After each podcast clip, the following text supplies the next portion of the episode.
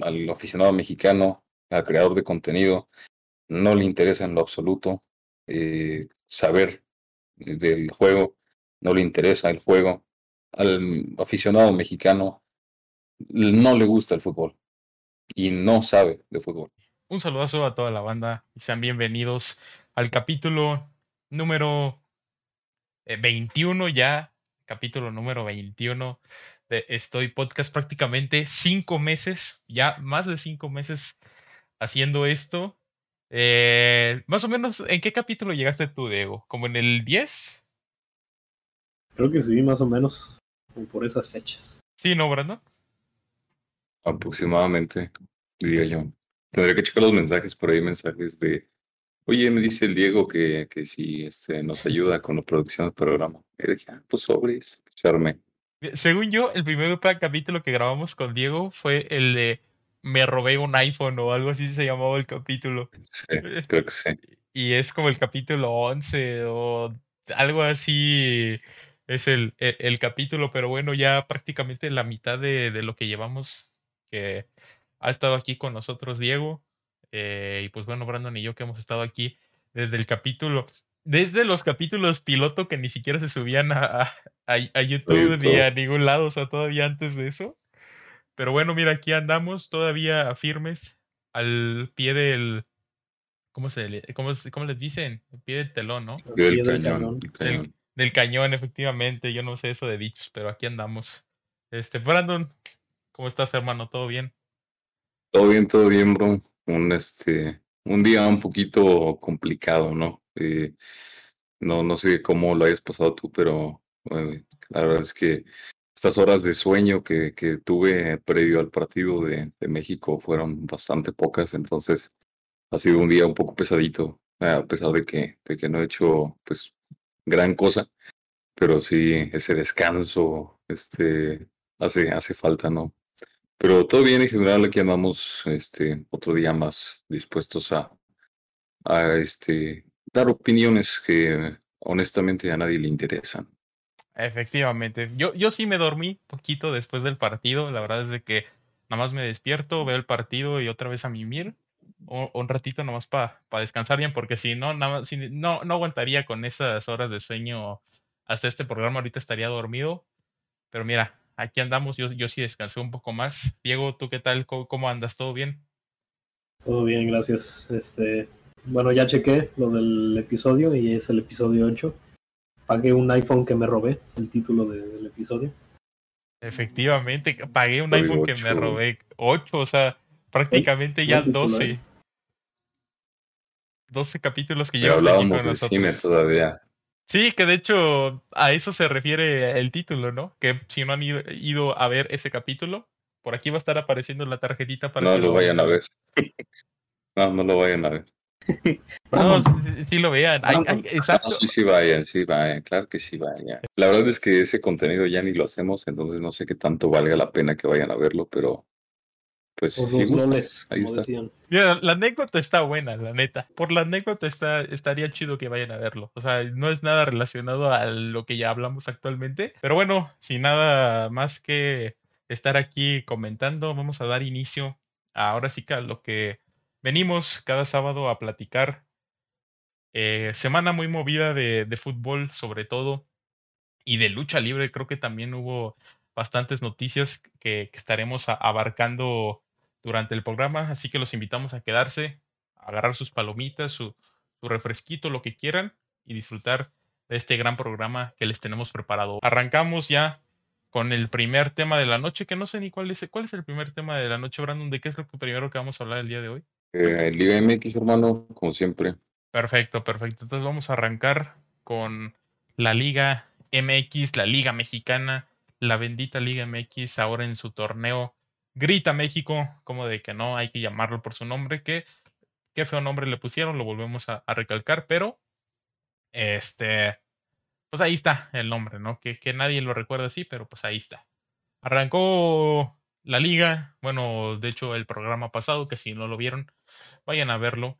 Este, comentamos algunos de los partidos que, que sucedieron en esta jornada, eh, partidos pues eh, interesantes, pero sobre todo esta jornada, unas cuantas sorpresas al menos en la ya en la jornada 12, Brandon. Tenemos por ahí unos resultados que quizá sorprendieron. Creo que el primer resultado que, que llegó a sorprender fue el resultado del mismo lunes en donde el equipo de Mazatlán termina ganando dos goles por cero al Cruz Azul, que creo que nadie lo esperaba, pues al final de cuentas el Cruz Azul que tiene un equipo muy, muy sólido, un, un proyecto ya prácticamente formado y que es el actual campeón y que prácticamente venía de vencer a León en el campeón de campeones y que venía haciendo las cosas muy bien. Y si bien con bastantes bajas, creo que, eh, a ver, no, no sé si eso sea como que eh, una excusa suficiente como para decir que pierdes con el Mazatlán. Un Mazatlán que honestamente el equipo que tiene no, no es muy, muy, muy, muy bueno. Que carece mucho, sobre todo en la línea defensiva. Y que después, el día de ayer, termina venciendo a, al Pachuca que, que hace una semana le, le pasaba por encima 4 por 0 a León. O sea, es un Mazatlán que, que comienza a enracharse, a ver pronto para hablar, pero ya con dos victorias al hilo y ahí el, el nuevo proyecto del, del, técnico español de eh, San José Beñat, o Beñat San José me parece que se llama, eh, un proyecto que, que, comienza a lo mejor a ilusionar ahí a, a toda la gente de Mazatlán. Y después, el, el día de ayer, un partido que, que, que, a mí honestamente también me sorprendió, un, Chivas que, que veíamos el sábado que no, pues no, no jugó pues del todo bien. Eh, un Puebla que me parece que el domingo termina empatando con Rayados de Monterrey en de último minuto. Y ahora las Chivas terminan venciendo dos goles por cero o con dos buenos goles. El primero siento yo que se, se lo come un poco a Anthony, pero el segundo también un muy, muy buen gol de el Cone Brizuela.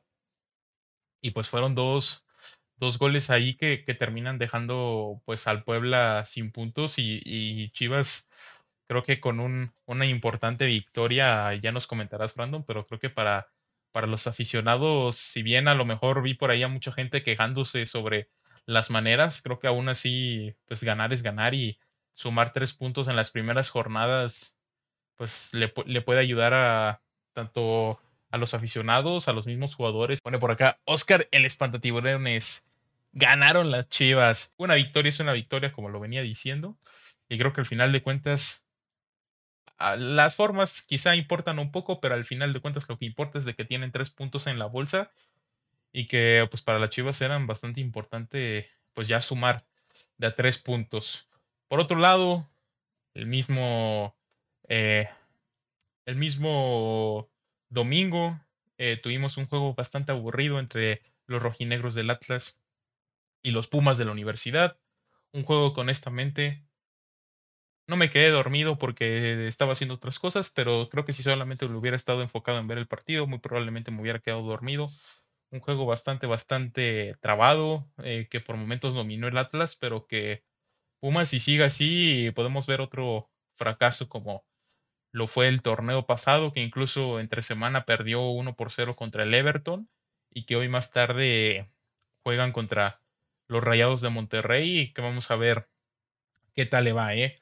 Los Pumas ZZZ, efectivamente, los Pumas ZZZ. Buena terapia para dormir, ¿eh? Sí, sí, sí, si te pones unos partidos del Pumas, te quedas dormido muy, muy a gusto. El Cholos, que precisamente perdió contra el equipo de del Miguel Herrera, que, que debuta con los Tigres con una victoria, dos goles por uno, con precisamente dos jugadores, goles de dos jugadores ex Pumas, Juan Pablo Vigón y, y, Carlos González, que como los estarán extrañando ahorita en CU.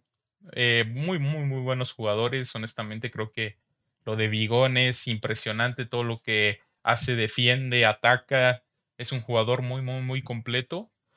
Y bueno, lo de Carlos González, que al final de cuentas, a la ausencia de, de Guiñac por los Juegos Olímpicos, estaba teniendo eh, está teniendo, perdón, oportunidad y creo que es momento de, de que la aproveche para demostrar que, que, también está ahí, porque honestamente con, al menos con el planteamiento que tuvo Miguel Herrera con un solo punta, como lo fue Carlos González, muy probablemente así quiera jugar. con un 4-3-3 y muy probablemente vamos a ver a, a Guiñac en punta, al menos de que Carlos González termine eh, robándole la titularidad, que es muy difícil quitarle una titularidad a André Pierre Guignac. Pero los Cholos de Ciboldi, que para mí iban a ser un equipo que probablemente íbamos a tener que tener cuidado durante el torneo, ya suban dos derrotas consecutivas, no, no, no terminan de por cojar.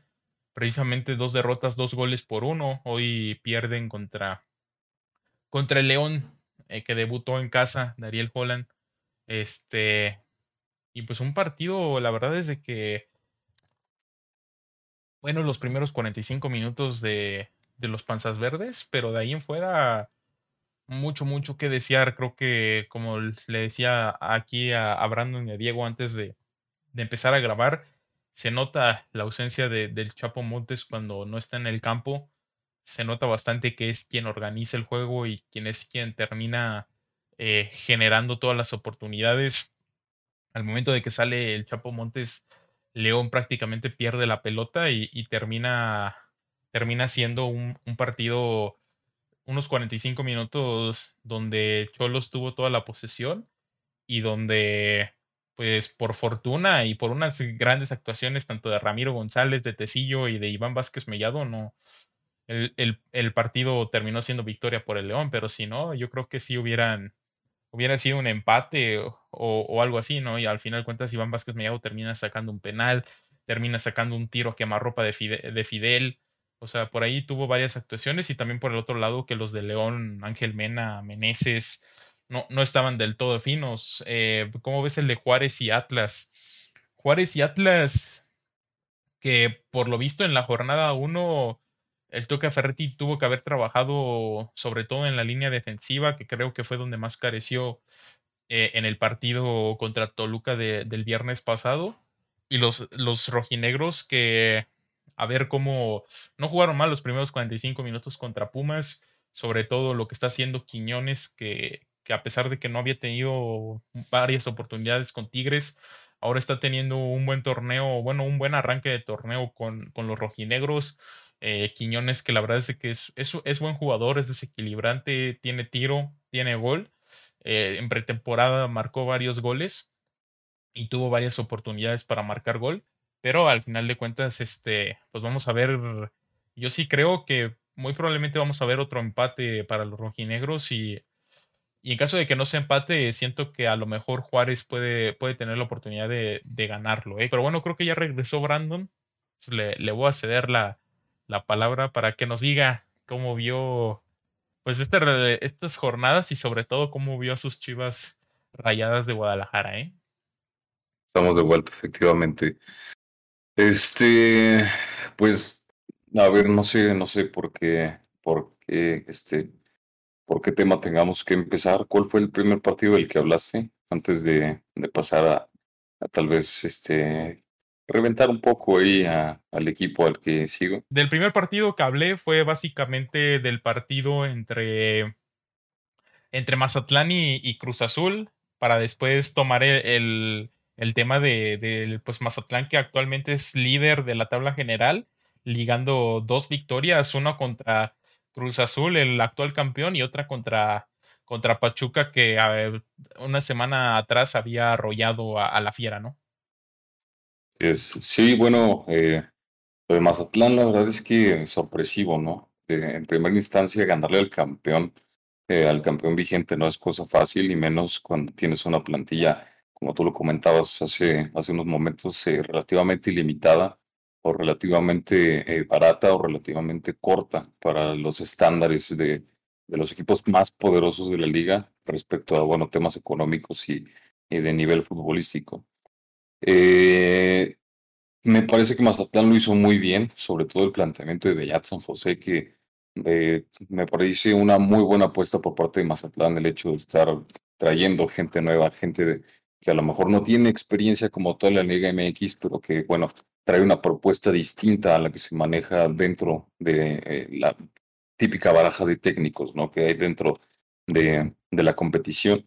Y bueno, nos deja claro ya en dos, en dos partidos, sacando seis puntos de seis, que está para cosas interesantes y a lo mejor en algún, futuro no muy lejano pueden ayudarle a armar una plantilla más, más consistente, ¿no? Muy, muy claro, muy, muy, muy consistente el estilo de juego que tiene, que está presentando Mazatlán en la actualidad. Contra Cruz Azul, repliegues muy rápidos cuando Cruz Azul eh, trataba de ejercer el ataque posicional, este, alejando sobre todo al, al Cuco Angulo para tratar de encontrar ventaja en ataque a través del lanzamiento y con Néstor Vidrio, con mucha presión precisamente sobre el Cuco o incluso sobre, sobre Santi Jiménez en la primera parte, ¿no?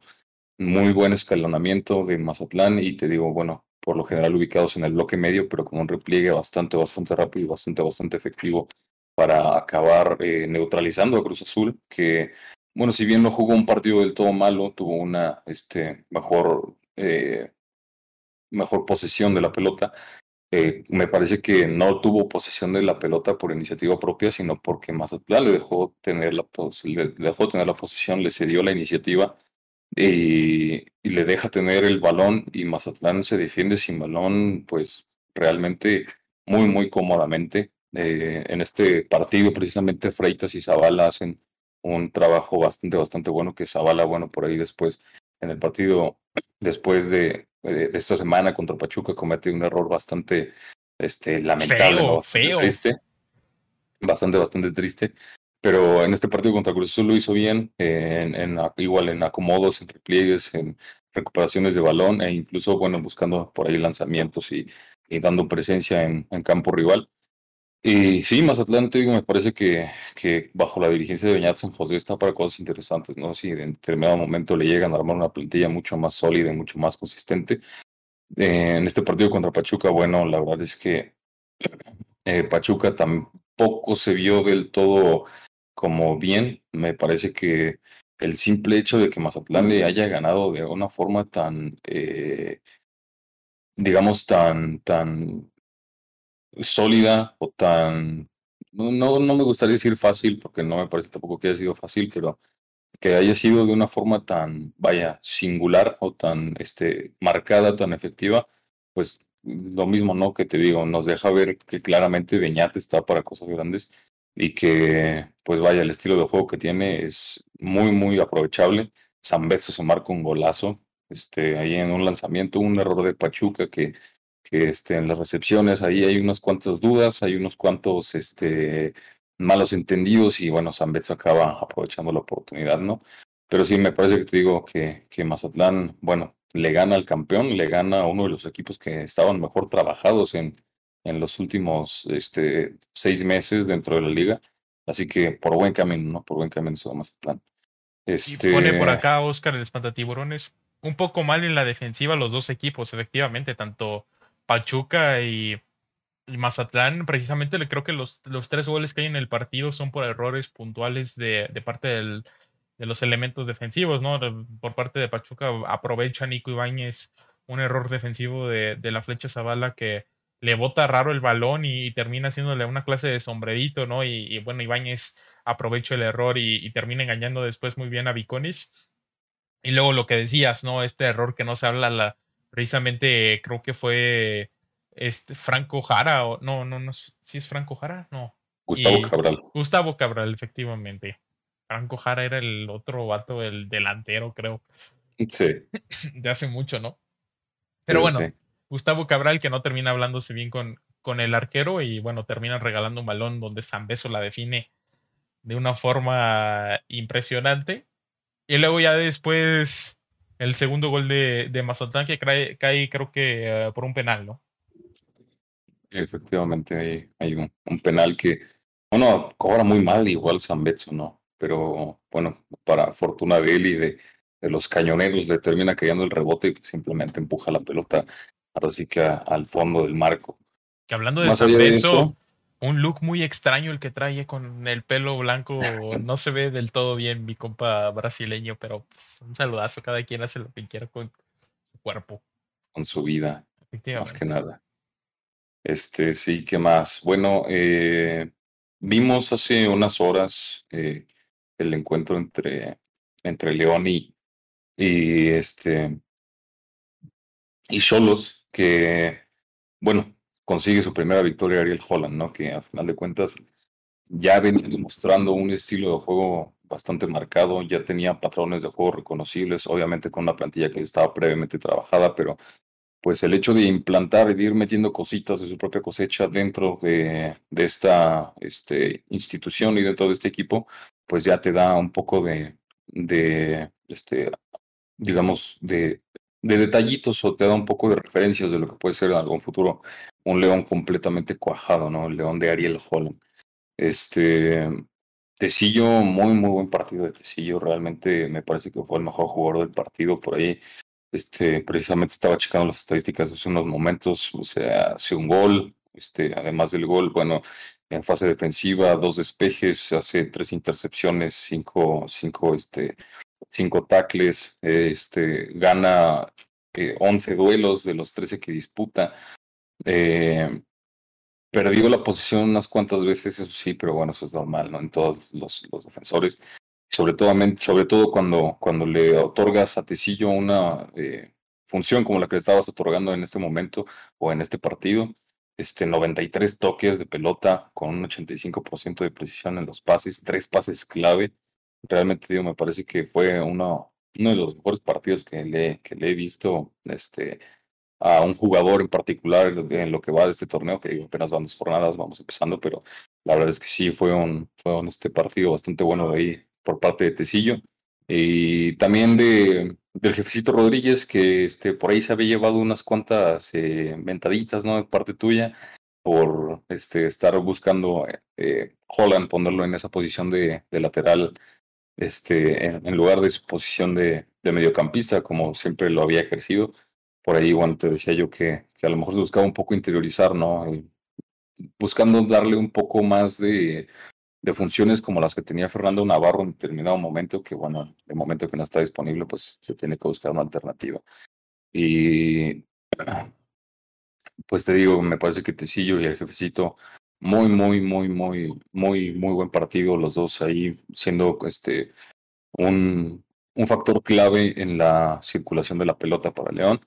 Y realmente lo que comentas, ¿no? Cholos parecía ser que con las incorporaciones que hacía, que podría ser un plantel, más bien es un plantel que por nombres está bastante interesante, pero pues de momento si Boldi no lo ha hecho funcionar, igual te digo, es jornada habrá que esperar a ver si veamos algunos patrones de juego reconocibles y, este y si encontramos algo que nos pueda indicar que efectivamente Cholos va a ser un equipo del, del cual cuidarse, pero León, pues la verdad es que bastante, bastante bien, presionando alto, tratando de, de defender lo más lejano de su arco posible y siempre perfilando a los rivales a las bandas, ¿no? Para, para ejercer la presión, para ganar ventajas numéricas y para terminar robando la pelota de una forma más sencilla, presionando precisamente en la salida de Cholos.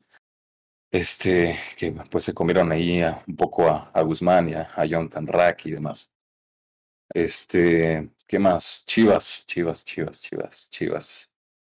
Bueno, mira, ya lo que pueda decir de Chivas después de todo lo que he dicho, realmente eh, está de más. Está muy, muy, muy de más. Eh, sí, se gana, se, se gana por dos goles, eh, pero pues lo que a lo mejor no se dice, o lo que a lo mejor la gente no quiere decir, o los aficionados no quieren darse cuenta, es que los goles caen por individualidades y no por un juego colectivo bien desarrollado. O sea, el primer gol es un disparo de Mayorga que sale de un tiro de esquina un disparo que se inventa porque prácticamente no tenía otra opción y bueno, no había que acabar la jugada y Anthony se la acaba comiendo. Hay mucha, mucha, mucha este, culpa del portero en ese gol. Y bueno, el segundo de Brizuela que recupera, conduce y acaba, acaba mandando la pelota al fondo de la red, pero igual es una individualidad, ¿no? O sea, no es como que realmente haya habido una jugada en el trasfondo que haya puesto o que haya dejado de cara a Cone para que hiciera el gol de que sentenció el partido. En ese sentido, pues te digo, ya lo que puedo decir está de más. Eh, es muy malo el funcionamiento de Chivas. Eh, las formas, por mucho que no lo quieran admitir, sí importan, porque las formas, eventualmente, por mucho que las formas te estén dando malos resultados en algún momento, eventualmente te van a acabar dando buenos resultados. En cambio, los resultados si no hay las formas correctas, se te van a terminar cayendo.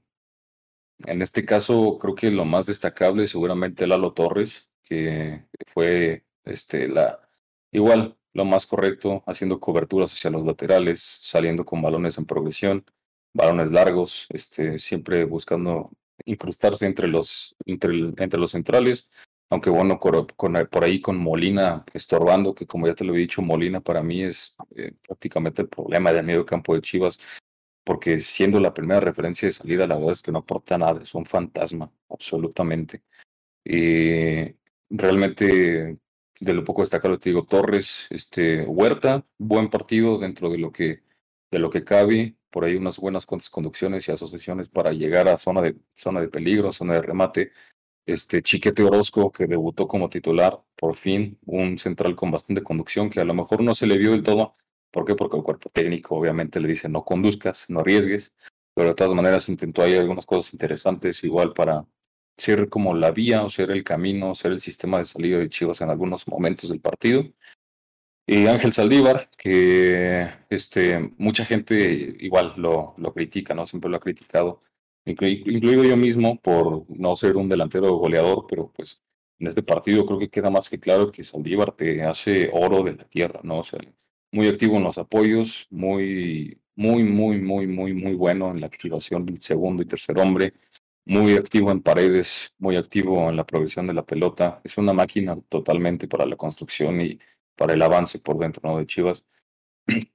Me parece que va a ser un recurso sumamente explotable una vez que regresen jugadores como, Antuna o como Vega, si es que regresa todavía, que bueno, con lo que está demostrando en los Juegos Olímpicos, la verdad es que lo dudo.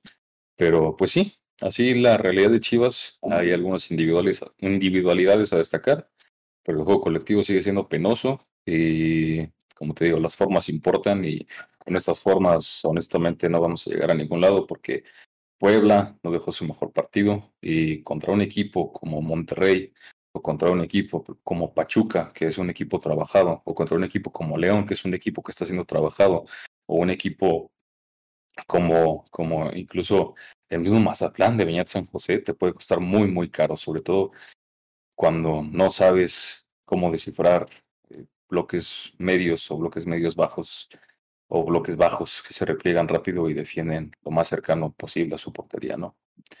Y pues prácticamente es todo lo que tengo que decir de, estas dos jornadas en lo que va. Ahí veremos qué nos sigue deparando. Eh, en este momento está jugando eh, el América contra Necaxa. Me parece que va ganando América. Entonces, este, por ahí, por ahí veremos un análisis después de, lo sucedido en este partido. Mira, te voy a leer aquí lo que ha puesto, pues ahora sí que el chat, ¿no? Por aquí, sobre todo Oscar, que es el que está pues más, más activo en el chat, pone conejito siempre sacándole sonrisas a Buse. Que sí, precisamente creo que me sorprendió un poco no ver al, al conejito Brizuela como titular. Eh, sobre todo porque pues era uno de los elementos creo que ya un poco fijos, ¿no? En, el cuadro de, de, Bucetich, ¿no? Como que siempre estaba ahí. Termina ahora no estando, estando, eh, me parece que fue Cisneros y, Huerta, ¿no? Por los costados. Y pues termina después entrando a falta de qué, 30 minutos probablemente, 20 minutos para que terminara el, el, partido, ¿no? Y pues termina anotando un gol, que como tú dices, los goles fueron individualidades.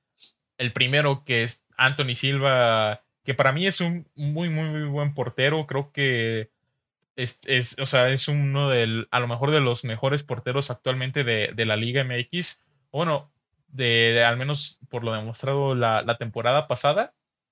Y que termina no, pues no, no sé si le caló la luz o no sé qué pasó ahí, pero el disparo, la verdad es de que iba directamente a sus manos y termina, no, este, no sé qué, qué le pasó, la, la mera verdad, solamente él sabe por qué no paró ese balón bueno, el segundo ya, el del Conejo Brizuela, fue, pues sí, un disparo ya un poco más complicado. Y por parte del Puebla, creo que un Puebla dando un partido muy, muy, muy pobre. Este, no, no, pues no, no propuso mucho.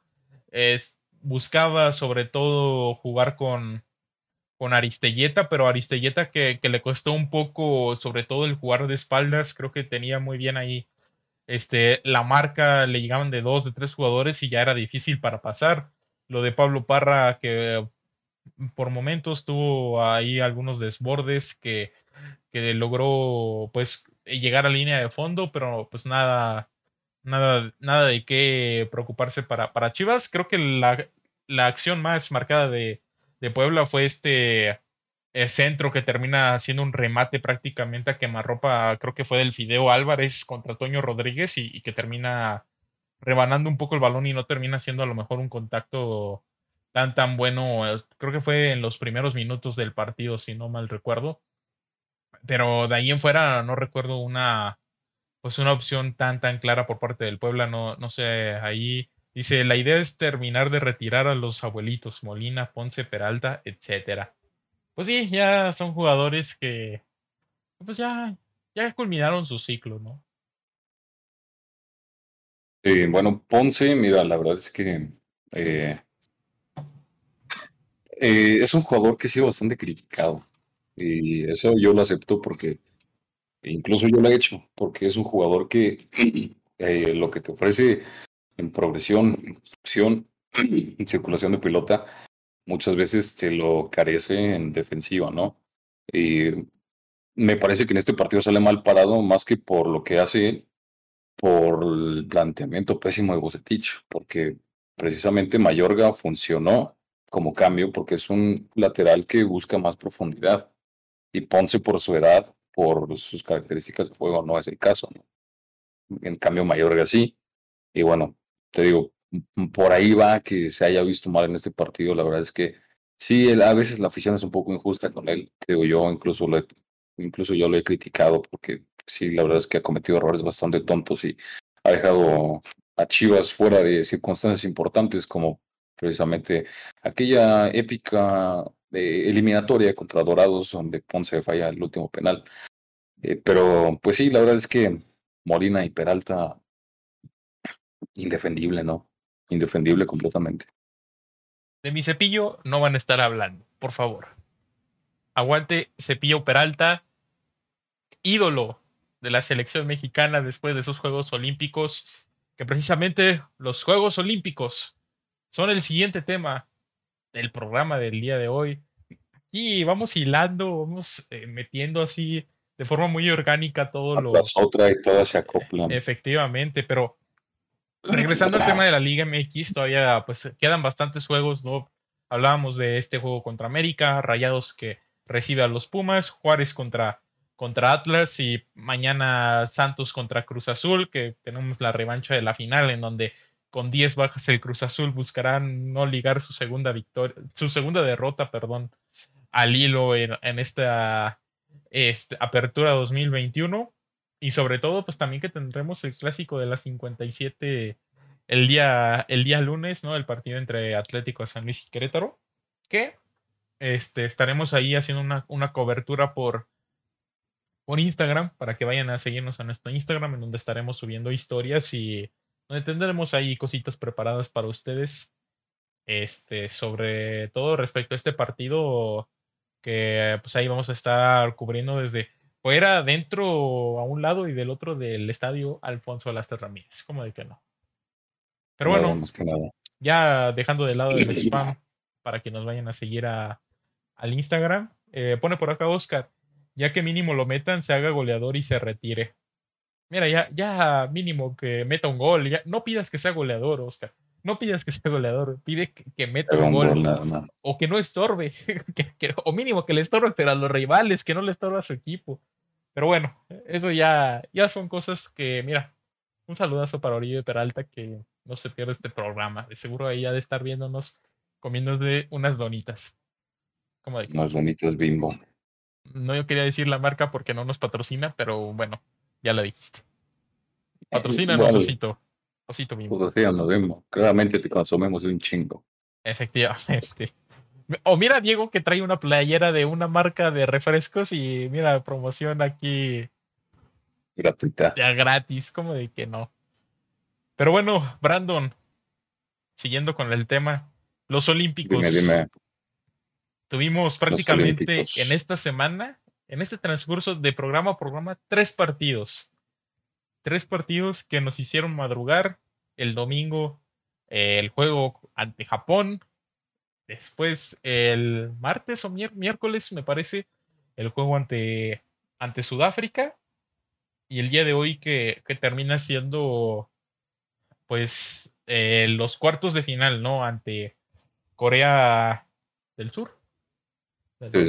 Corea del Sur, efectivamente. ¿Cómo, ¿Cómo viste la selección olímpica? ¿Ves a México en la final? Ya conociendo al rival y todo.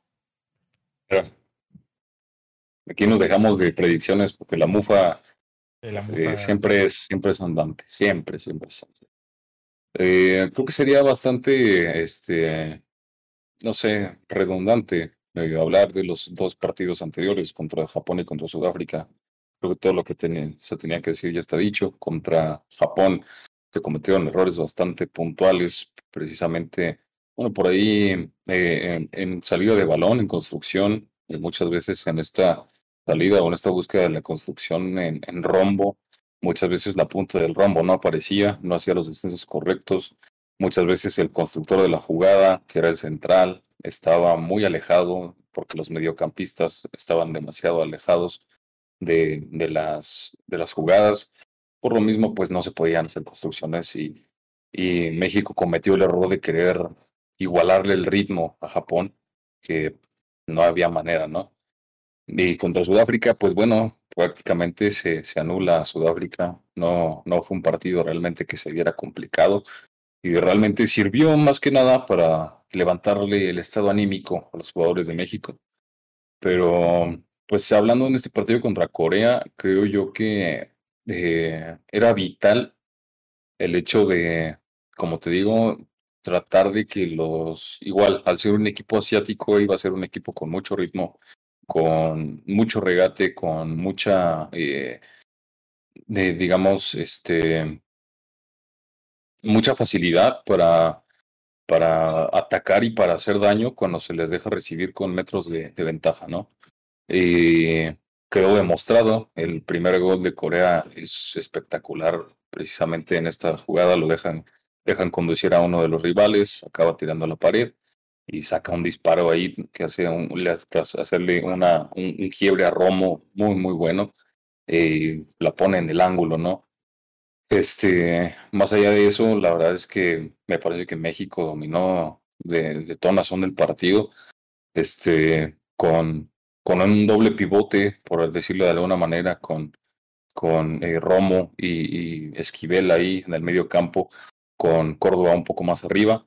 Este, la verdad es que me parecía que eso era lo que se tenía que hacer para darle un poco más de, de este, ¿cómo decirlo? De uh, costuras, un poco más de, de, solidez al medio campo para precisamente lo que te digo, ¿no? Tratar de evitar que, los coreanos tuvieran espacio o ventajas para recorrer metros.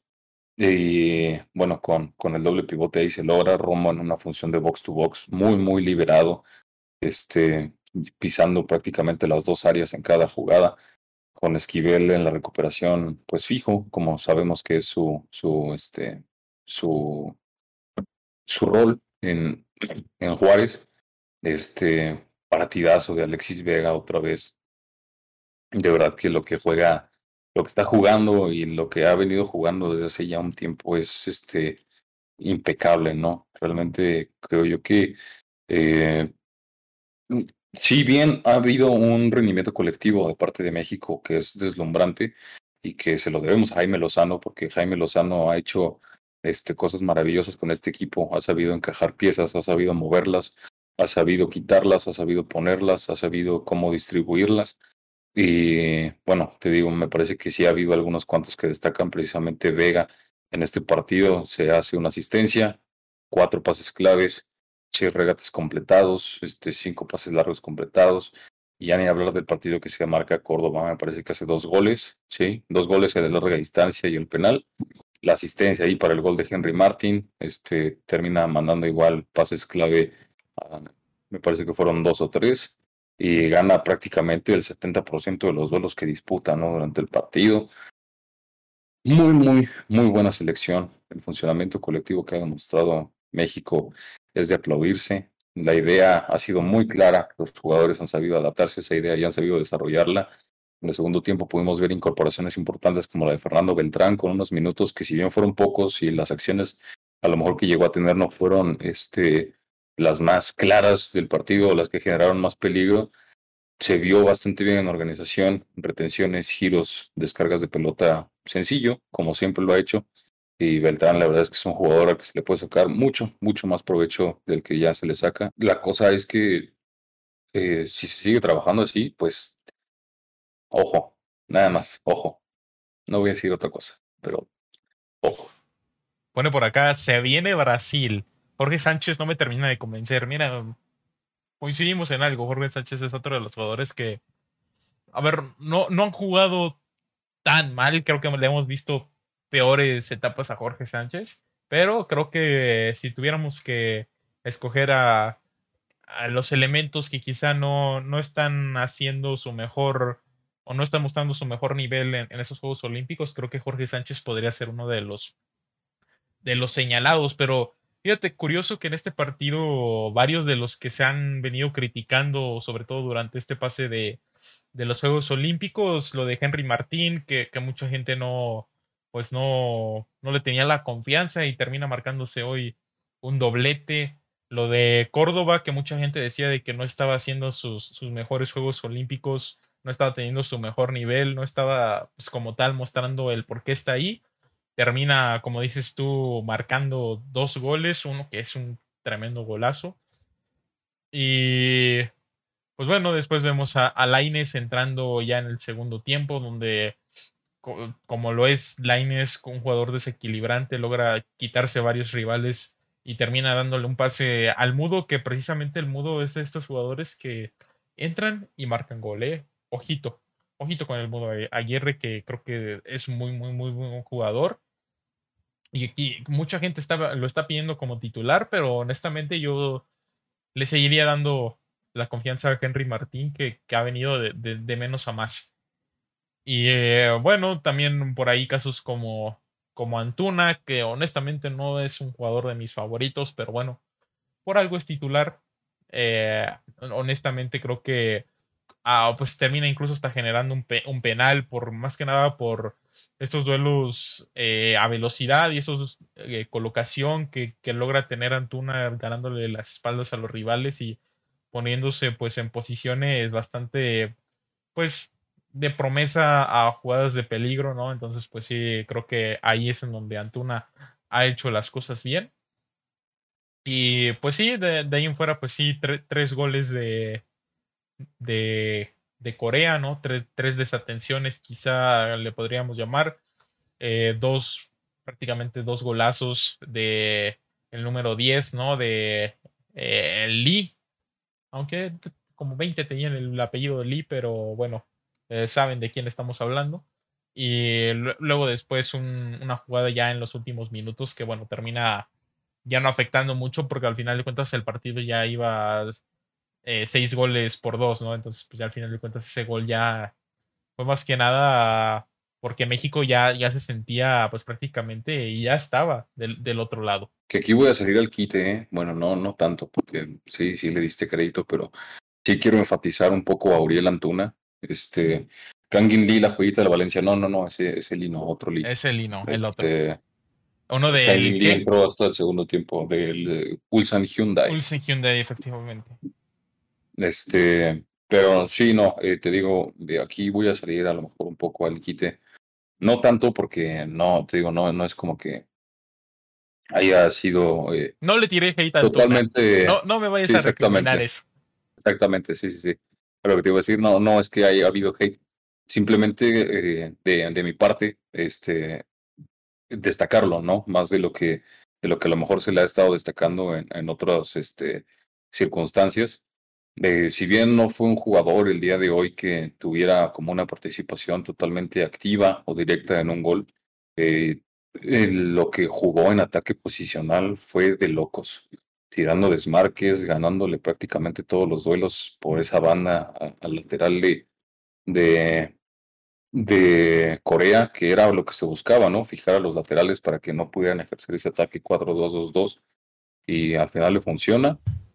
Este, y Antuna, pues es un jugador completamente diferencial, tanto en el esquema del Tata como en el esquema del, de Lozano, y pues solamente esperamos que el público en general pues, empiece a, este, tomar en cuenta un poco más de lo que se le toma en cuenta ya, ¿no? No lo creo. Pero bueno, este, pasando a otro tema.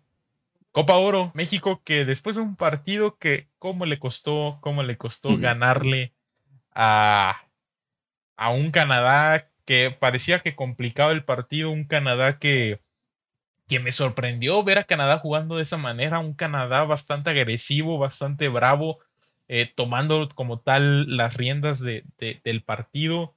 Y bueno, al final de cuentas, este México que también por errores, eh, un saludo para Carlos Salcedo, eh, termina también complicándose de más el, e, el, partido, que por momentos parecía complicado, que se venían los tiempos extras, parecía una, una tarde que se, que se complicaría, pero bueno, al final de cuentas, HH termina marcando el gol que de último minuto que, que termina este pues poniendo a México del otro lado, pues ya de la final, este, contra Estados Unidos, un Estados Unidos que, como lo dijimos antes de que arrancar el torneo, no viene con sus jugadores, pues ahora sí que, que top, ¿no? Viene con una selección B, por así decirlo.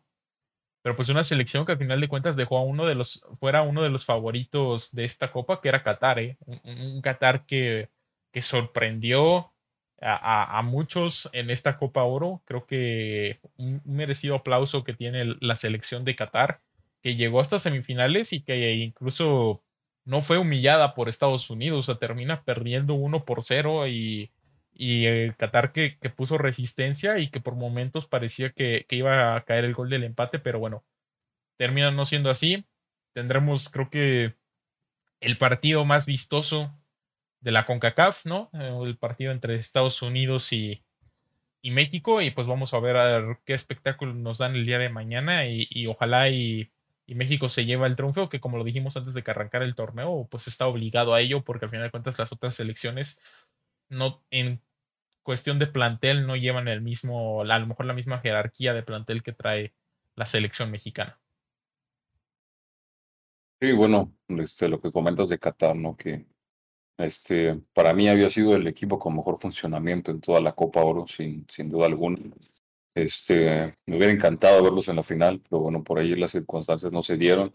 Este, terminan fallando un penal, replegando los últimos minutos y por ahí Estados Unidos con una presión alta, obligando a que Qatar brincara líneas, pues acabaron recuperando y, y este y haciendo un gol con, con un muy buen remate de Sardes, ¿no? Atacando atacando los espacios entre, entre los defensores. Pero sí me parece que Qatar había tenido un mucho mejor partido que Estados Unidos, lo había dominado prácticamente de principio a fin, este, buscando igual presionar para evitar la progresión de Estados Unidos, que la verdad es que Estados Unidos no juega nada, ¿eh? O sea, también hay que decirlo.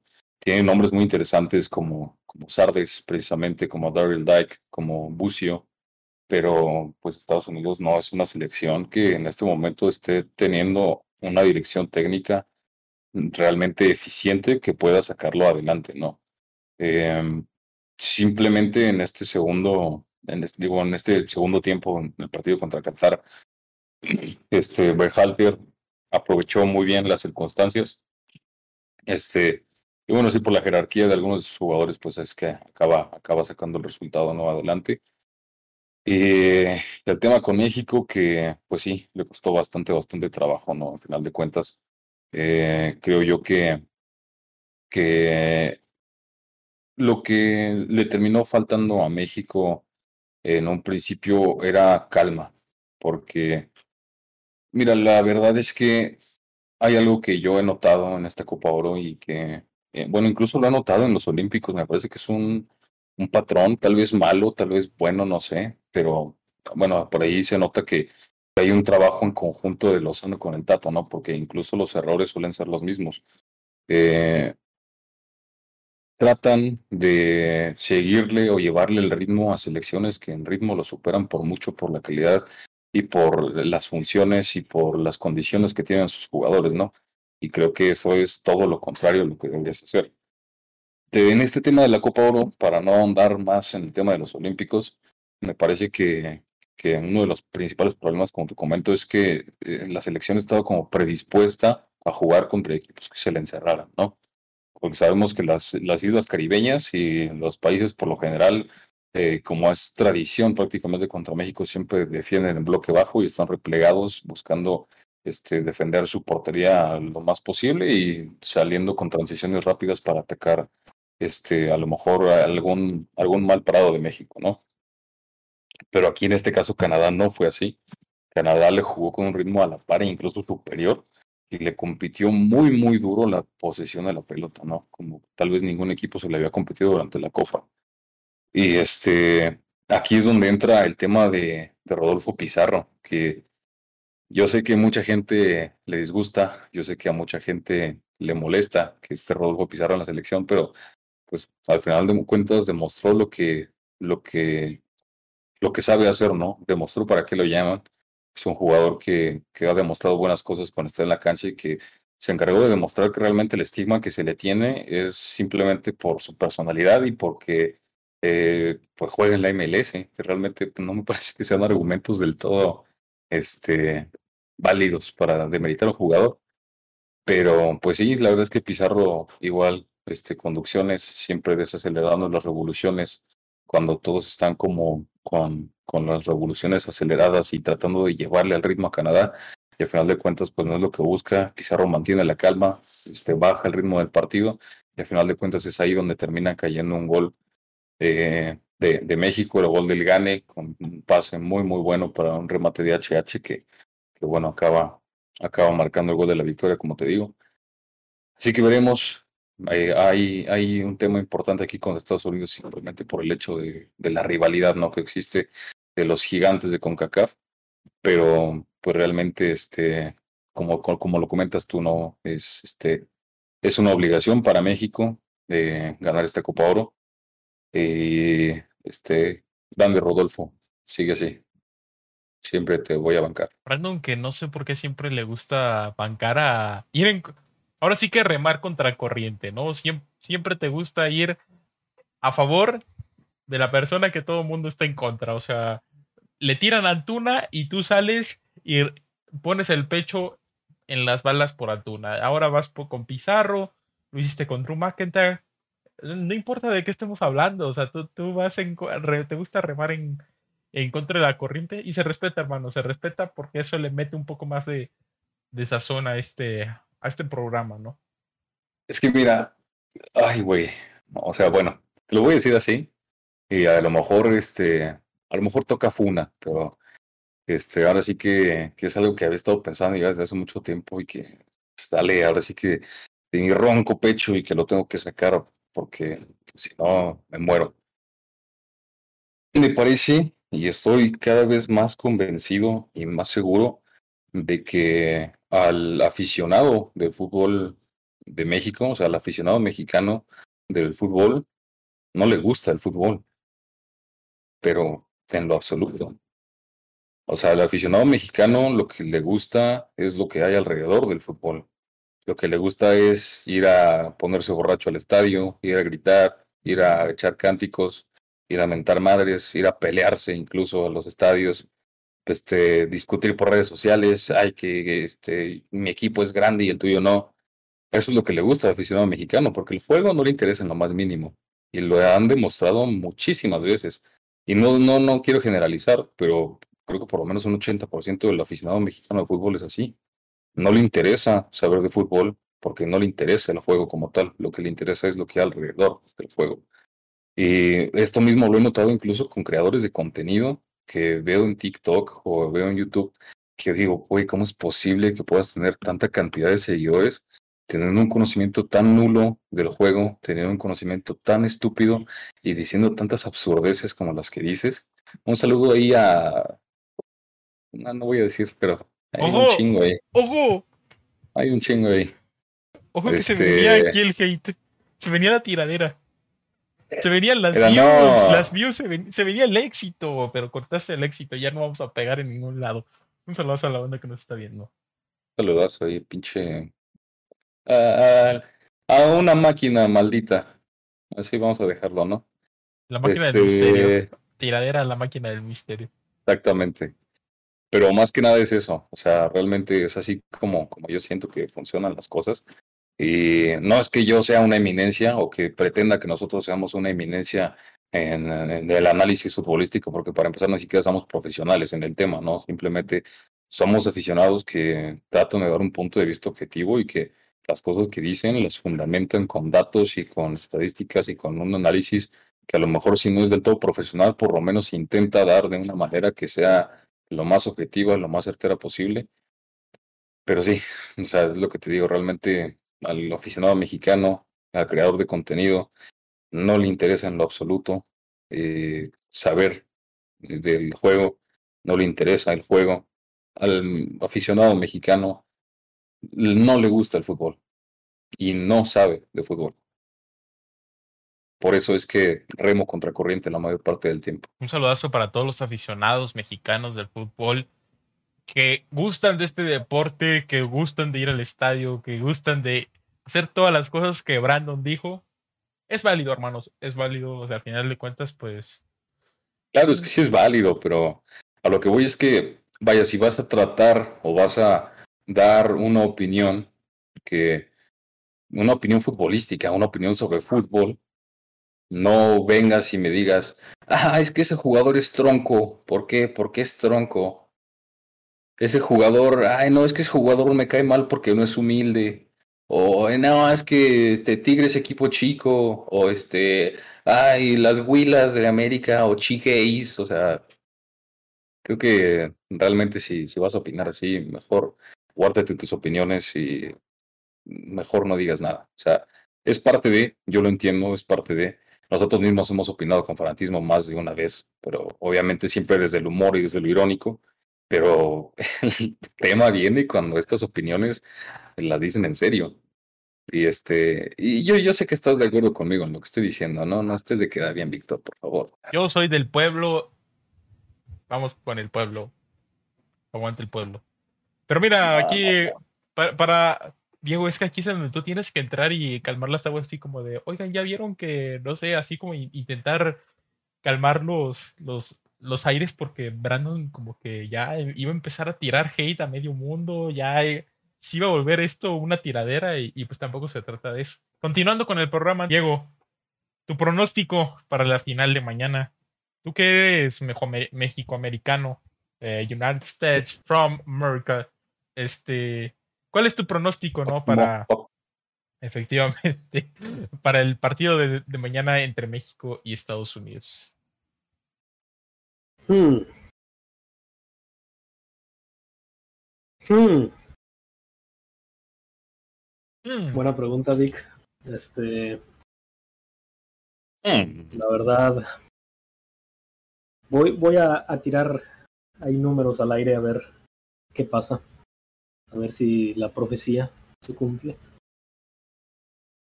Yo voy a decir 2-1 favor México.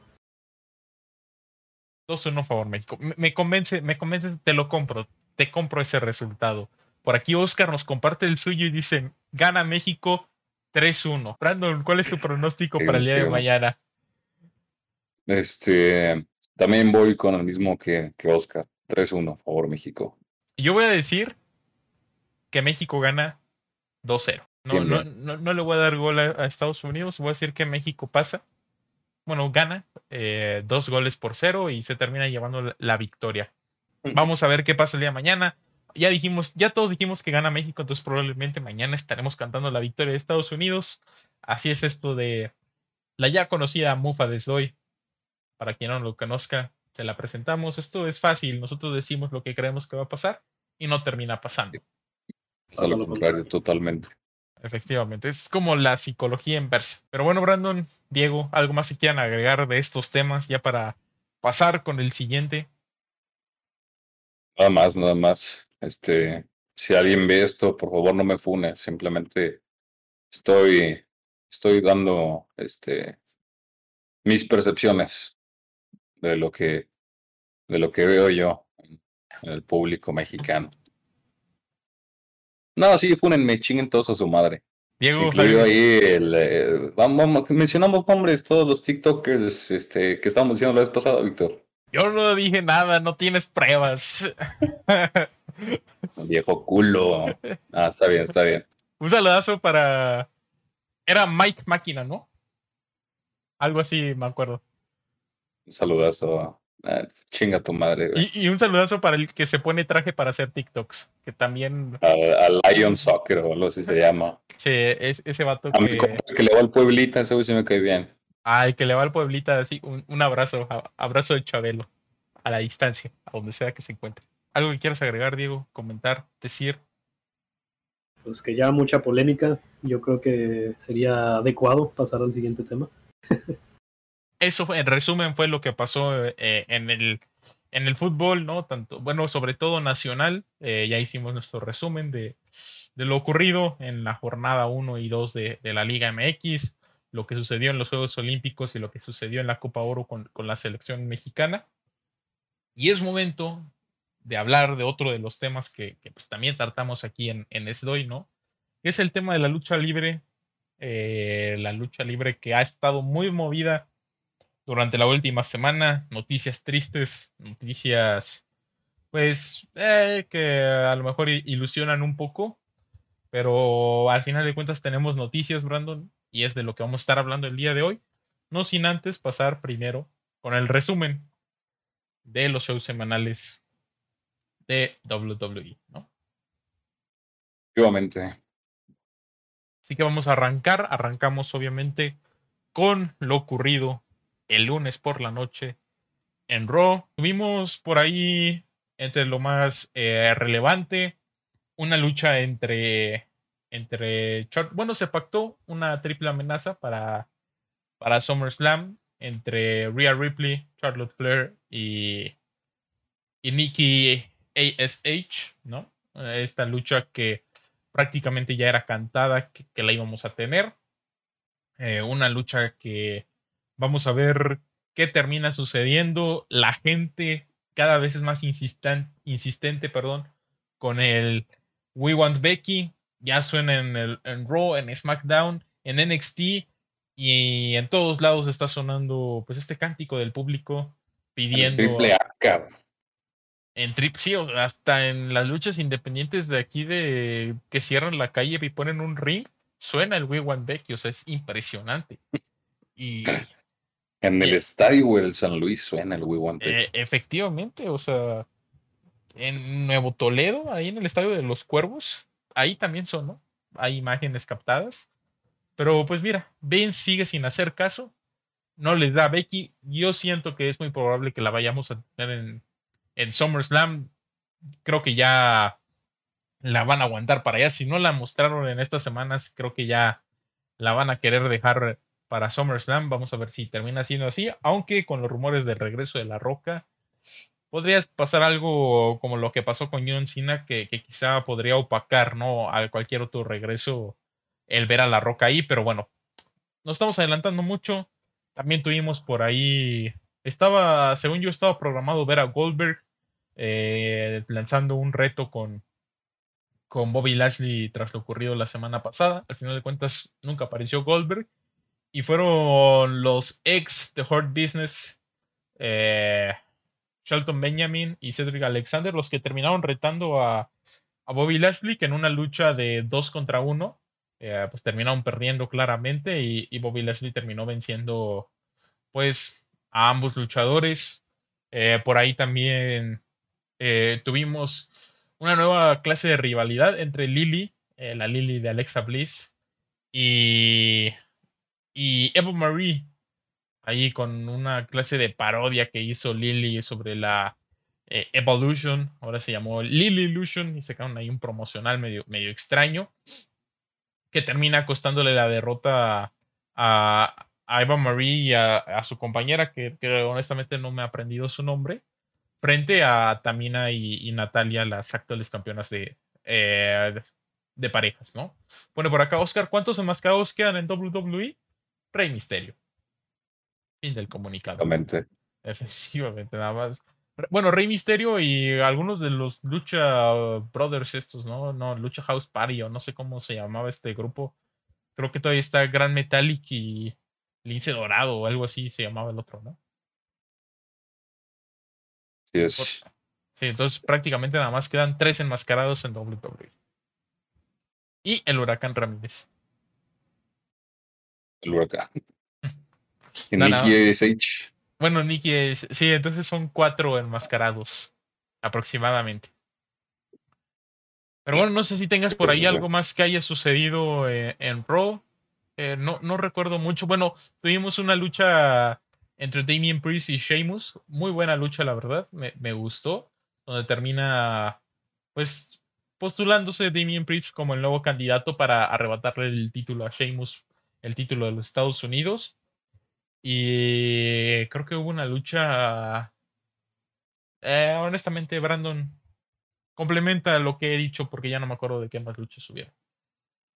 Ah, pues creo que fueron todas, ¿no? Nicky SH, que salió ahí diciendo tonterías. Este. lo de Damien Priest, que bueno, al final acaba ganando ahí con, con el Reckoning después de, de una, este, de una buena lucha. Como dices tú, la verdad es que estuvo bastante buena y ya se posiciona como el, como el nuevo retador principal para el título de Estados Unidos. Este, Styles contra los Viking Raiders, Styles y, y Omos, que bueno, acaba ganando Styles y Omos otra vez. Este, Drew McIntyre contra el muerto este Vito, Ah, ¿cómo sí, se llama? Beer o Queer, una cosa así. ¿Cómo? Este, que acaba ganando por descalificación el, el compa de, de Jinder Mahal. Este, luego tuvimos una lucha ahí muerta de Natalia y Tamina contra Eva Marie y esta luchadora Doudrop, que, vaya nombrecito le pusieron. Este, Karrion Cross matando a Keith Lee. Mm, sí, cierto. Macy Tibar contra Mustafa y Mansur. Y poco más, ¿no? Creo que fue todo. Sí, que precisamente de lo que mencionabas de esta lucha entre. ¿Quién fue? Bueno, lo de Mustafa y Mansur, creo que una pareja ahí prometedora, tienen ahí buena química ambos luchadores. Y también lo de Keith Lee y Karrion Cross, que precisamente Keith Lee por ahí subió un tweet donde pues decía, ¿no? De que siete- creo que siete meses que había estado fuera del ring y en prácticamente dos semanas ha sido humillado, ¿no? Primero contra Bobby Lashley y ahora contra Karrion Cross.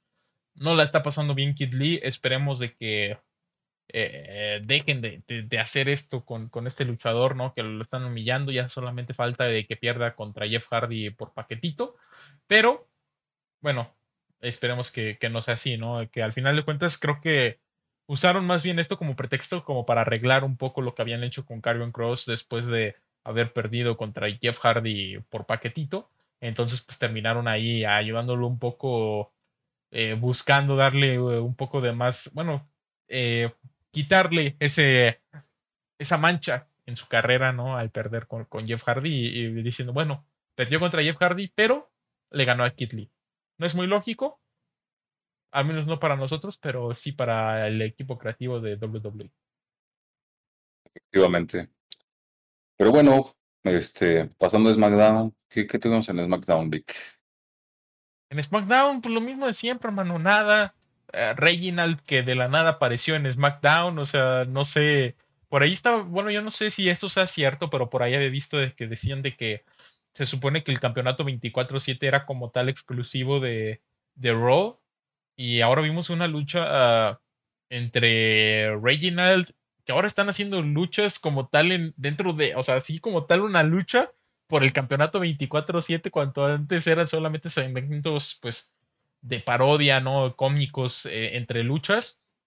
Y ahora le Sí, ya están, tiene un tiempo que no pasaba eso, ¿eh? le están dando como tal una lucha, a- pues a Reginald, que honestamente demuestra que tiene ahí varios movimientos y piruetas y no sé qué tanta cosa baila capoeira ahí arriba del, del cuadrilátero. Y bueno, termina pues ganando, eh, por así decirlo, ¿no? El Chad Gable que termina perdiendo por descalificación contra contra Reginald, que precisamente pues fue Otis, ¿no? Quien causó esta descalificación al, al meterse a la lucha. Que yo no sabía que había descalificaciones por un campeonato 24-7. Según yo, era todos contra todos y el que quedara arriba del que era el, el, campeón ya ganaba el título, pero bueno, a WWE mueve las reglas, ¿no? Esto es como cuando juegas Monopoly con tus amigos y tú eres el del Monopoly y dices, no, a la cárcel yo no voy. Eh, ahí el, reglamento dice que si eres el dueño de los dados, no vas a la cárcel. Así WWE, si eres el dueño de la empresa, puedo hacer lo que quiera. Puedo hacer lo que quiera, claramente. Por eso nosotros hacemos lo que queremos con el hoy.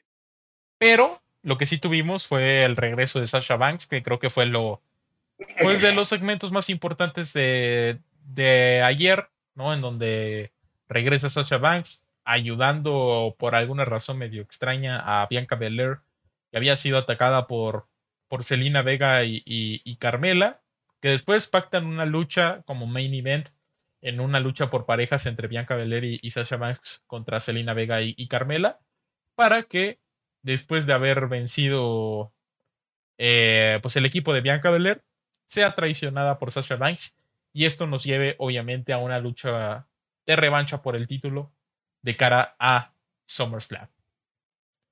Así es. Que me dice por acá, Oscar, te se extrañan los de antes. CM Punk, Goldust, Undertaker, Kane, Big Show, Mark Henry, Great Khali, Rey Mysterio, aunque bueno, todavía está sin cara. Sí, la verdad es que esa era la época dorada de WWE, ¿no? Cuando prácticamente todo el mundo lo veía porque lo pasaban por tele abierta. Y Hornswoggle. Este, que hablando de CM Punk, siguen, este, siguen las cositas, ¿no? Los rumorcitos ahí con, con AEW. Efectivamente, que antes de pasar este tema de AEW, aclarar que pasó algo muy extraño el día de ayer, no sé si lo viste, Brandon, pero pues ya se había prácticamente pactado la lucha entre, entre Finn Balor y Roman Reigns, llegaron a la firma de contrato, termina llegando esta, este, el rey Corbin, bueno, ahora llamado vagabundo Corbin, ¿no? Este, a atacar a, Finn Balor para él firmar el contrato, termina llegando John Cena, golpea a, a, a Corbin y termina siendo John Cena quien termina firmando el contrato y quien tendrá una lucha eh, pues frente a Roman Reigns en SummerSlam, ¿no? Todo parece indicar que esto se va a, perdón, a convertir en una triple amenaza. dicen los rumores de que pues John Cena, pues por la edad y que todo el tiempo que estuvo fuera del ring, no está listo para tener una lucha pues mano a mano frente a Roman Reigns y querían meter a un pues a otro elemento que pudiera llevar la lucha junto a estos dos que, que pudieran hacerlo pues también más espectáculo para el público y pues parece ser que, va a ser Finn Balor el, el indicado para hacer una triple amenaza y, que va a ser pues muy probablemente el main event de, del SummerSlam, ¿no? Sí, eso sí es bastante raro, ¿no? Pero bueno, ¿qué se le hace? Así, así funciona esto. Obviamente, si, si es por esa cuestión, pues es entendible, ¿no? Que, que John Cena, como no esté en su prime físico para competir en mano a mano. Y bueno, si la alternativa es buscar a otro luchador que pueda apoyarlo por ahí, pues realmente eh, lo, te digo, lo, lo entiendo, ¿no? Lo veo este, aceptable, entendible. Que me gustaría, Brandon, que leyeras el comentario que acaba de dejar Oscar. Creo que este, este comentario, tú, tú tienes los fundamentos para responderlo. No, no hay mejor persona para responder esto que tú. Un amigo está más metido en la WWE y me dijo que Roman Reigns va a ser el próximo del Taker. ¿Qué tan cierto es eso? Este, no. O sea, ¿qué te digo, bro? Eh, Undertaker es una persona que estuvo más de 20, 25 años en la empresa, que le debió toda su fidelidad, que tuvo el personaje más creíble en la historia del wrestling y el más llevadero rara vez salía del kayfabe. Este, un luchador que, si tomamos en cuenta precisamente el personaje, micrófono, la habilidad en el ring, las cosas que podía hacer para ser un hombre de dos kilos, digo de dos kilos, de dos metros y casi 100 kilos, este, realmente Undertaker estaba a otro nivel. Roman es muy bueno, están construyendo su personaje de ahora en adelante como un heel dominante, pero no, la verdad es que se me hace bastante apresurado decir que Rom va a ser el próximo Undertaker. A lo mejor sí puede ser una cara importante a la talla de Hills como Ric Flair en determinado momento, como lo es este más recientemente Randy Orton, o en su momento este Andre the Giant, pero tendrá que llevarlo por buen camino durante lo que resta de su carrera. Es muy joven todavía, tiene apenas unos cuantos años luchando de manera profesional para el WWE, entonces me parece, digo, bastante apresurado. Además de que en cierto sentido, la estética del personaje que tiene Roman con la que tenía Undertaker, pues no son ni siquiera similares.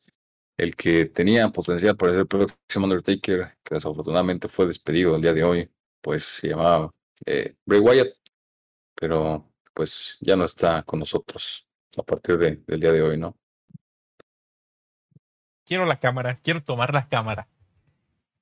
Ese es un atento recado para Vince McMahon dueño de WWE, y decirle que lo que acaba de hacer esta mañana al despedir a Bray Wyatt fue prácticamente agarrar la cara de los fanáticos y escupirles.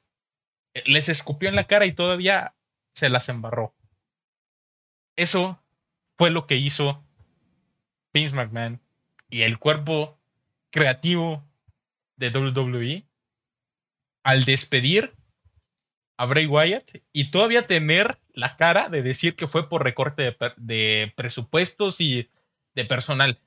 WWE es una empresa billonaria que tiene contratos billonarios de exclusividad con Fox Sports, de exclusividad con Peacock, que genera no sé cuánto dinero por tener el WWE Network, a pesar de que la gente lo paga nada más para ver un pay-per-view por mes, la gente lo sigue pagando y lo sigue consumiendo porque es lo único que se ve en el WWE Network, un maldito pay-per-view por mes. Y te llegan y te dicen que por recorte de personal van a correr a Bray Wyatt, cuando tienes a muchos más luchadores que no tienen la misma calidad luchística y sobre todo la misma creatividad y la misma calidad de crear personajes y de hacerlos pues prácticamente impresionantes para el público en general, ¿no? Todavía lo despides, dejas fuera a un luchador que sin duda si llega a AEW, a Impact, a Raw, a AAA, al Consejo Mundial, a New Japan, a cualquier este, otra empresa, te vas a arrepentir. Y WWE no termina de entender eso. ¿Por qué? Porque ya se está arrepintiendo de dejar a Braun Strowman muy probablemente mañana, pasado mañana, se va a arrepentir por haber dejado ir a Bray Wyatt. ¿Y por qué? Simplemente esos son caprichos, o sea, no es recorte de presupuesto ni nada, eso es más. Ahorita actualmente con las taquillas que está vendiendo vemos la arena llena los lunes y los viernes. O sea, lo que está haciendo WWE no es falta de, dinero, simplemente lo está corriendo porque quizás están teniendo diferencias creativas con estos luchadores que se rumoraba su regreso después de ese WrestleMania en donde apareció en agosto, que prácticamente salieron fotos en donde se encontraba en su mejor forma física de Bray Wyatt, que estaba prácticamente listo para regresar y tomar su personaje como The Fiend. Y quién sabe qué historia nos pudieron haber contado con él y Alexa Bliss, que todavía metiste a Alexa Bliss en esa historia y que mucha gente se le fue en contra a Alexa Bliss porque según esto por ella la habían eh, pues corrido a The Fiend. Yo no creo que sea culpa de Alexa Bliss. Y llegan y hacen esas tonterías. Y ahora es muy probable de que cualquier otra empresa el día de mañana esté llamando, si no es que el mismo día de hoy, haya recibido Bray Wyatt un sinfín de llamadas buscando ese talento, porque la, la verdad es un talento que en WWE desperdiciaron. O sea, tanto en su papel como Bray Wyatt, como en su papel como, como The Fiend. Y que pues espero que, que WWE lo piense bien que, recapacite, recapacita Justin Bieber, dirían por ahí, y ojalá y lo vuelvan a recontratar porque lo que hicieron, o sea, no, no tiene lugar, o sea, no, no, no es creíble lo, que acaban de hacer. habiendo tantos otros luchadores que están nada más ahí sentados en el backstage haciendo nada y, y, que no van a hacer nada a pesar de que tengan oportunidad cuando tienes a gente como, como Bray Wyatt, que, que, sin duda alguna pudo haber sido, pues, una, pues, por ahí lo decía, ¿no? O sea, de las mejores estrellas en la última década de WWE y que al final de cuentas, pues, terminan dejando a ir. Brandon, me van a salir piedras de tanto enojarme. ¿Qué opinas de, de esto que, que vimos en la mañana? Este, pues es que realmente creo que coincido con todo lo que dijiste, ¿no? No hay forma de defender lo que sucedió con, con Bray Wyatt. Es increíble que estén dejando ver la capacidad creativa de un luchador así. Que estaba, como tú lo comentas, en la mejor forma física probablemente de su carrera. Que cada vez mejoraba más en el ring.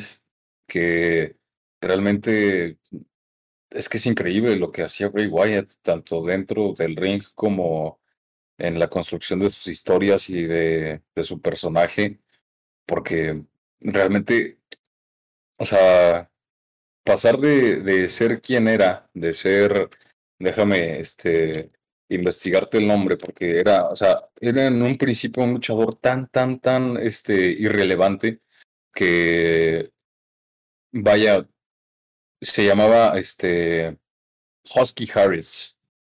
Y era parte de los Nexus de la primera o segunda generación, no recuerdo ahorita exactamente, pero pasó de ser un luchador insignificante, un luchador sin, sin ningún tipo de eh, talento en especial, a ser, como te digo, uno de los luchadores que se reinventó solo y que hizo de su figura una de las más reconocibles y de las más recordadas durante mucho tiempo seguramente para la empresa. Un error absoluto haberlo dejado ir, simplemente. Y este, seguramente lo veremos por ahí en alguna otra empresa y donde le den control creativo total. Eh, esperemos que, que veamos este, a sus personajes y esa creatividad maléfica que tiene, porque es perverso lo que, lo que se imagina Ray. Este, que bueno, ya no sé si seguirá llamando Ray Wyatt, pero este, pues decirle o Windham Rotunda, no, no, la verdad es que no me, no me, no me genera el mismo impacto que decirle Bray Wyatt, ¿no? Este, pero sí, la verdad, terrible decisión. Esperemos que, como dices tú, con, con como con Braun Strowman no se arrepientan. Y este, y de momento, pues, parece ser que, que la decisión es definitiva y ojalá lo recontraten en algún momento determinado, ¿no? Porque nos estamos perdiendo de algo sumamente increíble y pasó exactamente lo que pasó con Alistair Black que justo cuando se venía eh, un momento clímax en la reinvención del personaje, le dan salida y nos quedamos con las ganas de ver esa reinvención, cómo pudo haberse suscitado en, en la empresa, no, en la empresa de la cañada del Vince McMahon.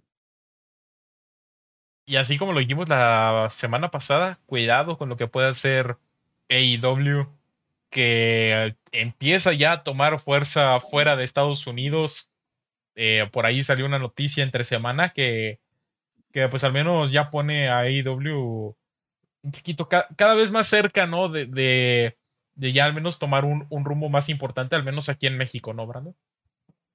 Mm.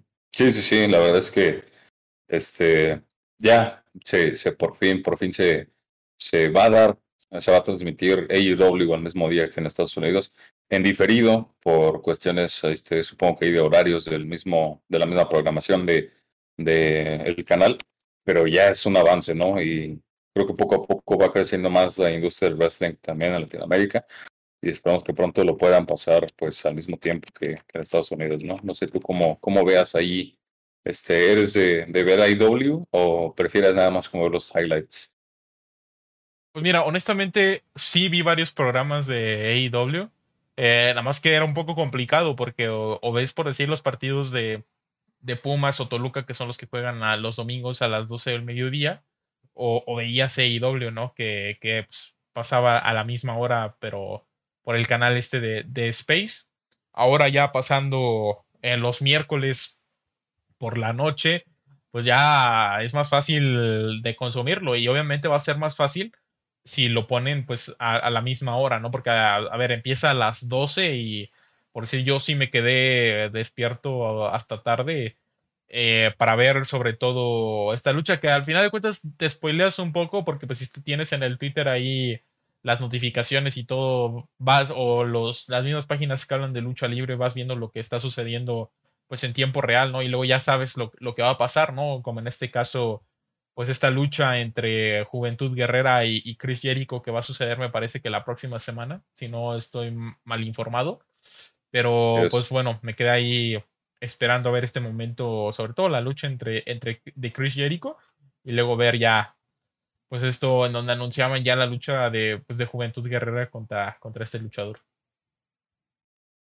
Es, pero bueno, creo que a final de cuentas ya es, ya es un avance, ¿no? Este, que, se estén entregando por lo menos o tratando de entregar el mismo día que lo entregan en Estados Unidos, el producto que está, la verdad es que siendo más este, entretenido que, que la WWE en la generalidad.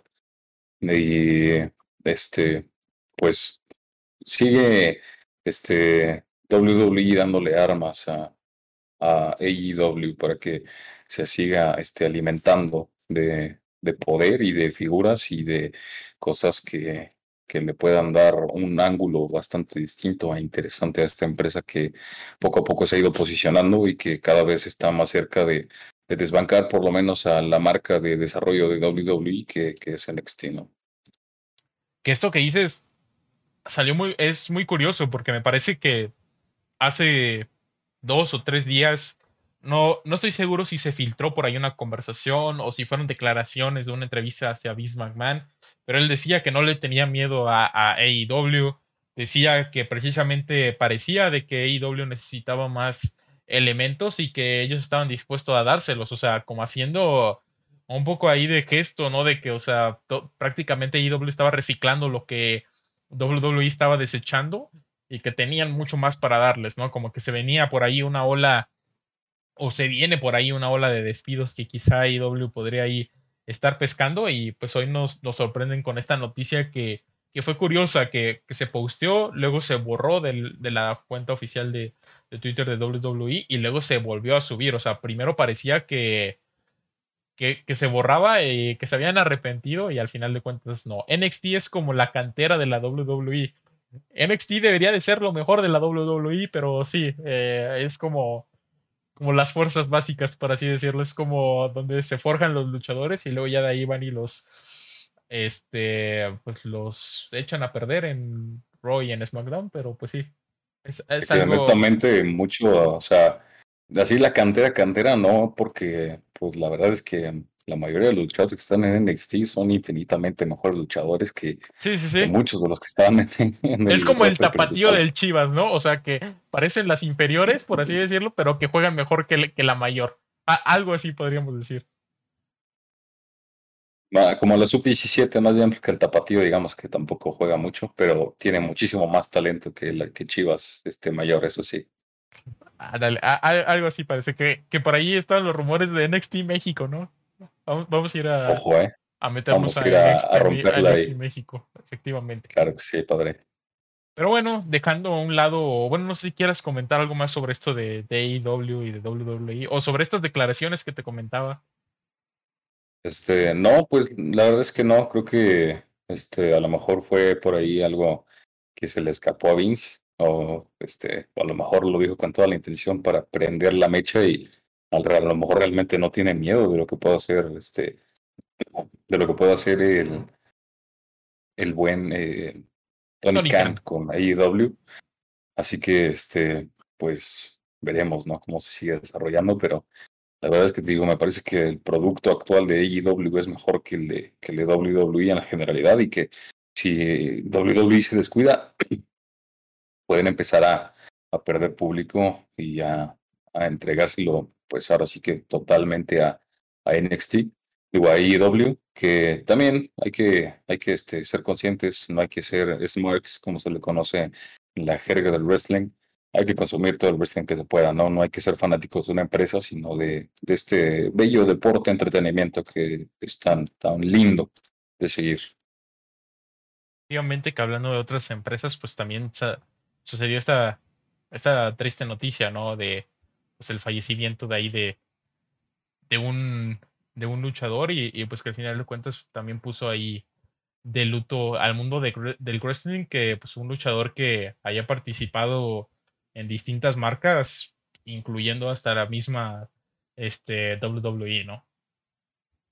Efectivamente, el buen este brazo de plata de, de esta generación de, de, los brazos, también conocido, me parece que es incluso más conocido por, por el apodo de Super Porky. Este falleció, falleció en esta, en esta semana José Luis Alvarado Nieves, este tremendo, tremenda leyenda de la lucha libre mexicana, este, uno de los luchadores, eh, como te digo, cuando era brazo de plata, este, con, con sus hermanos los brazos enmascarado, al final acaba perdiendo la máscara, pero pues se reinventó su personaje y Super Porky acabó siendo uno de los de los este personajes también más carismáticos y más divertidos del gobierno de dentro de la AAA. Este, y bueno, deja, deja además de su legado luchístico también un, gran legado eh, de, luchadores. Tenemos a gente como Psycho Clown, que es su hijo, este Máximo, que también, este, de base que Goya Kong también. Entonces, este, pues hay un gran legado de luchadores que pueden seguir su, su, este, su ejemplo, su, su trayectoria y pues este en paz descanse, ¿no? Brazo de plata, Super Porky.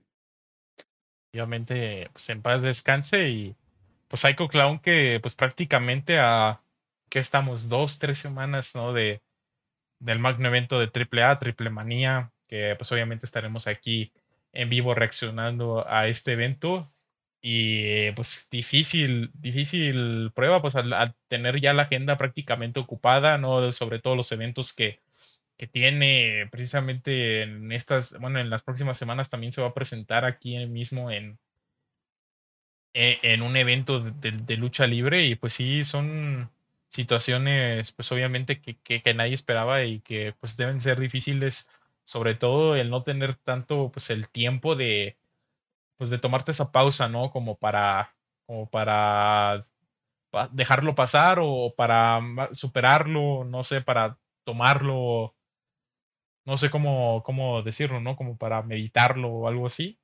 pues al final de cuentas, pues tiene que estar trabajando y sobre todo, pues arriba de un ring que, que debe ser difícil pues, para el mismo Cycle que, pues al final de cuentas, su, su padre que, que también se dedicaba a esto, ¿no? Efectivamente. Pero bueno, sí, la vida se cumplen ciclos, se cumplen este, etapas y pues este ya le tocaba, ¿no? Super Porky despedirse como la leyenda que era. Efectivamente. Pero pues, Brandon, llegó la hora de despedirnos. Una hora cuarenta y cuatro, what the fuck. No me había dado cuenta que habíamos llevado tanto en el fútbol, en la lucha y en la televisión. Papá de los dos santos y Sammy. Efectivamente, varios, varias personas que, que fallecieron esta semana, ¿no? Por ahí, duras pérdidas pero pues que también dejaron un, legado importante, ¿no? Cada uno de ellos. Pero bueno, dejando las malas noticias, Brandon, algo que quieras agregar, comentar, ya para despedirnos. Pues nada, bro, lo de siempre, este, gracias a, la bandita que, que, se estuvo pasando por aquí. Gracias por no este, dejarnos solos, ¿no? Por no, por no hacernos sentir que le hablamos al aire. Pues vayan y síganos, ¿no? Están en redes sociales y vayan y síganos donde, pues donde meramente quieran, porque no estamos para robarle a pinches nadie. Y un saludo a todos. Pues como siempre, agradecerles por este gran show que nos han dado el día de hoy. Gracias a todos los que han estado en el chat el día de hoy también. Este saludos a Brasil, igual. Y pues que no, no le fallamos al, al compita que no sabía, no sabíamos de qué hablaba. Pero bueno, este, pues muchas gracias a todos por ver en las otras plataformas igual. Y pues nos veremos en la próxima transmisión, como siempre. Voy a aprovechar este momento también para recomendarles que vayan y vean, se me, se me pasó ahí, pero ya agregando como último, vayan y vean la serie de Young Rock disponible en HBO Max. Está buena, está buena. Está, está interesante. Ya cuando la termine les traeré aquí eh, lo que logré ver de esta serie, pero de momento me, me está gustando los cuatro o cinco episodios que he visto. Y pues nada, onda, agradecerles a, toda la gente que se pasó por aquí. Eh, nos vemos la próxima semana, el sábado, con la transmisión habitual del programa, si es que pues, no, no, no pasa nada. Y también nos vemos el domingo con una transmisión especial reaccionando al Pumas versus Atlético de San Luis de la jornada 3. Si es que no cambian los planes ni nada, pero aquí también estaremos en vivo, obviamente con invitado especial Luis Migol que nos estará acompañando. Pero bueno, banda, agradecerles a todos y nos estamos viendo en el próximo directo les doy. Un saludazo para todos y como dijo Super Porky, coman frutas y verduras.